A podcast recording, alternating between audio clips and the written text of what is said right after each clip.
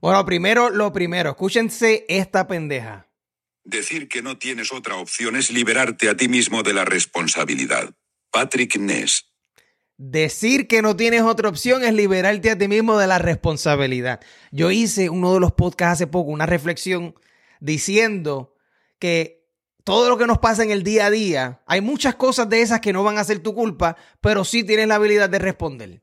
¿Verdad? Si lo escuchaste, perfecto. Si no, tampoco me importa. Aquí el asunto es que decirle a la gente y decirte a ti mismo que no tienes otra opción es liberarte de la responsabilidad, ¿verdad? Si tú tienes familia, tienes hijos, tienes gente que, que ¿verdad? Que, que están en tu vida en el día a día, yo pienso que tú deberías tomar el rol de líder. No importa si hay gente mayor que tú, no importa si hay gente que tiene más éxito que tú. Te voy a dar un ejemplo. Yo soy el menor de mi familia. Tengo dos hermanos mayores, más tengo a mi madre y a mi padre.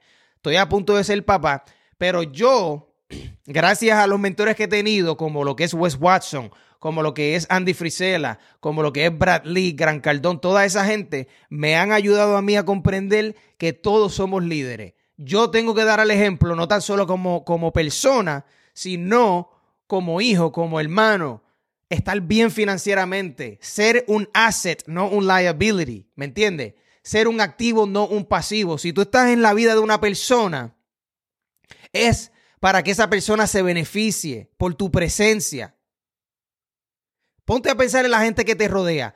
¿Cuántos de esas personas tú les puedes sacar algo? O sea, ya sea personas que te cambian el ánimo. Tú puedes tener un mal día, te rodeas de fulano y de repente te sientes bien. O tienes una, una duda en cuanto a algún tema, puedes llamar a fulano y esa persona te resuelve. ¿Verdad? Son personas que están en tu vida y te la hacen más fácil. So, ahora yo me pregunto, ¿quién eres tú en la vida de los demás? ¿Quién eres tú en la vida de los demás?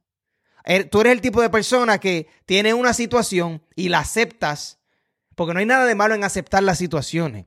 Lo único malo es en tú aceptar que supuestamente no tienes responsabilidad, que supuestamente no tienes otra opción, cuando tú sabes que sí tienes otras opciones, lo que pasa es que esas opciones no son las que tú quieres.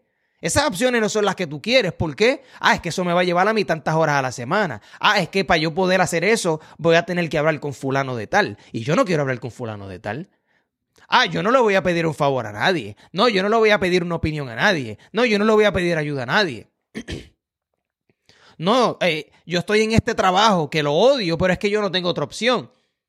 Ah, no tienes otra opción. Ah, es que yo no tengo ahorro. ¿Cómo tú quieres que yo renuncie si no tengo ahorro? Pues cabrón, ¿por qué puñeta no ahorras dinero entonces?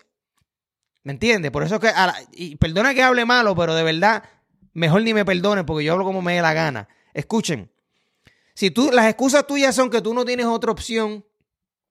Ah, yo no tengo otra opción, estoy en este trabajo por eso. Ahorra dinero.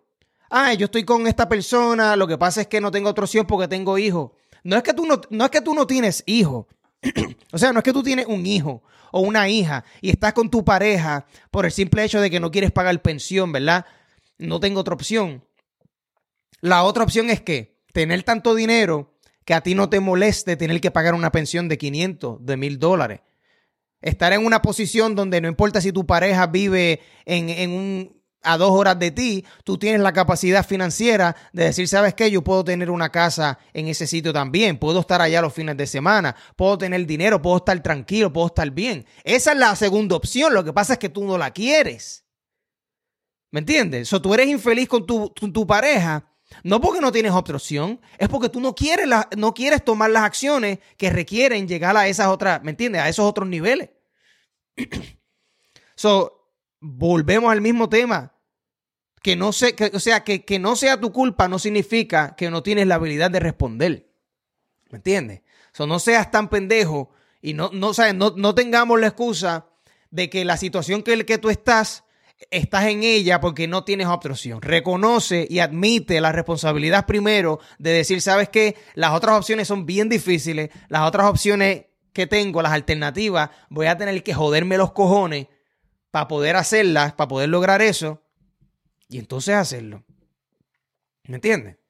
Pero ya, ¿sabes? Aquí la reflexión del día es que te hables claro a ti mismo, háblale claro a la gente a tu pareja, ¿verdad? Si tu pareja no te apoya, háblale claro, decirle, mira, esta es la situación que tenemos. Te, voy a dar un ejemplo real para que entiendas. Yo trabajo bastante, muchas horas a la semana. La mamá de mi hija, mi novia, la que va a ser mi futura esposa, ella a veces se molesta, ¿verdad? Porque pues no le presto la atención que ella desea, pero yo le recuerdo el por qué yo hago lo que hago. So, yo le digo a ella, bueno, ¿qué tú quieres?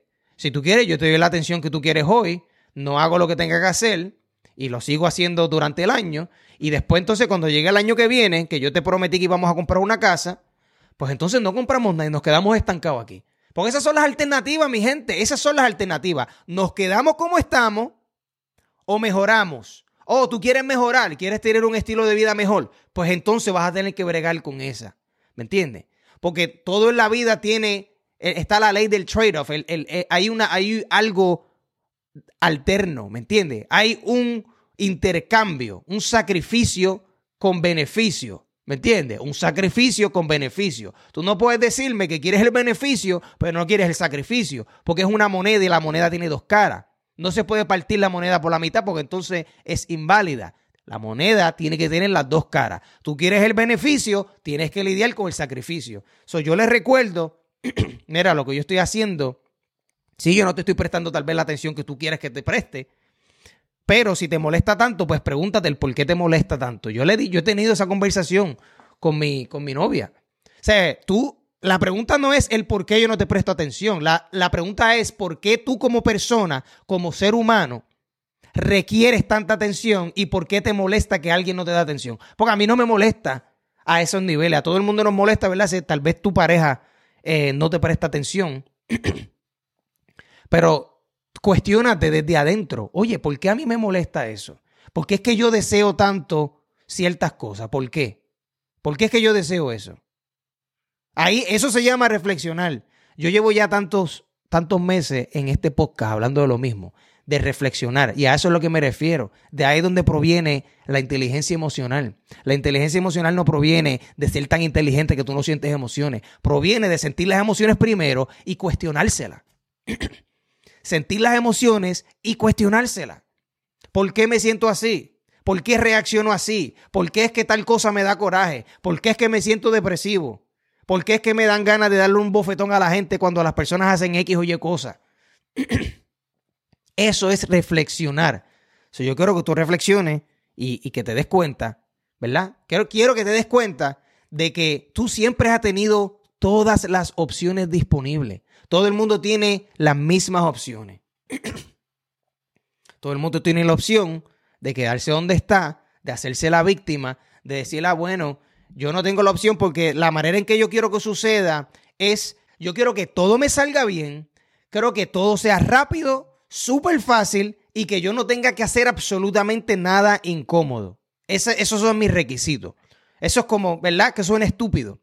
Suena estúpido uno decir, ¿sabes qué? Yo tengo esta situación y decir, ah, es que yo no tengo otras opciones. No, no es que tú no tienes otras opciones, es que las, las opciones que tú quieres, las opciones, el, el, la falsa esperanza que tú tienes en tu mente, la mentalidad jodida que tal vez tú tienes es, yo quiero que todo me salga bien, que todo sea rápido, que todo sea fluido, sin ningún inconveniente. Quiero que yo no tenga que hacer absolutamente nada y que pase ahora mismo.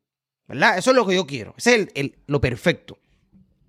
Pues mira, lamentablemente, sigue viviendo en tu mundo de fantasía, ¿verdad? En ese síndrome de la falsa esperanza, que esa es la, el, el, la droga más adictiva del mundo, es tener la esperanza, ¿verdad? Es como orar, orar, orar, orar, decirle a Dios, Dios mío, quítame esta diabetes y seguir comiendo dulce y pues esperar que pase un milagro. Si eso es lo que tú quieres, pues mira, déjame saber cómo funciona esa estrategia y tampoco esperes a la misma vez que las personas que te rodean te respeten y que tú seas un activo en su vida, una persona que le hace la vida más fácil a los demás, ¿verdad? Que tú le haces la vida de tu esposa o de tu esposo es más buena, es más fácil gracias a que tú estás a ella. Que la vida de tus hijos tal vez sea más buena, de, mayor calidad por el simple hecho de que tú existes. ¿Me entiendes? Que las amistades tuyas, la vida de tus amistades es mucho mejor gracias a que tú existes. Si ese no es el caso, pues entonces tú estás robándole a la gente. Tú estás tomando, tomando, tomando, siendo egoísta y no aportando nada. So, con eso dicho, hablamos en la próxima.